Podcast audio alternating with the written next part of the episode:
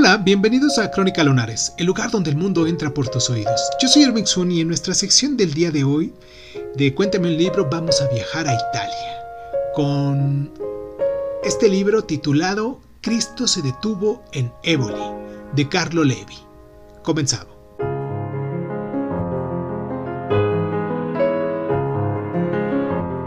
Cristo se detuvo en Éboli ha sido diversamente descrita como un diario, una novela documental, un estudio sociológico y un ensayo político. Su autor es igualmente difícil de clasificar.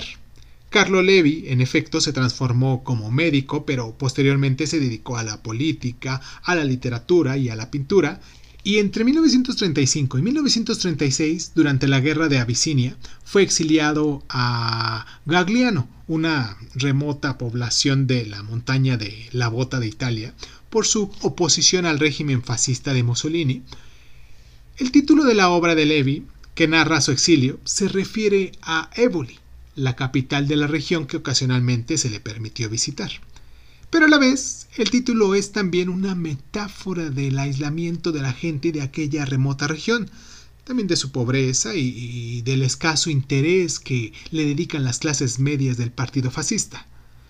Levi nos narra su vida en la aldea asolada por la malaria, mientras traza relatos nada sentimentales de sus moradores, desde el alcalde fascista hasta Willia, una mujer que ha tenido más de una docena de embarazos de más de una docena de hombres. y para la estoica comunidad campesina, Levi es una imagen de autoridad a la que se vuelve para encontrar ayuda en su lucha diaria contra la pobreza y la enfermedad. Pero sus intentos de ayudarlos con la escasez de recursos médicos son más bien inútiles en un mundo donde jamás han visto un estetoscopio, el impacto de sus conocimientos de medicina tiende a ser desdeñable.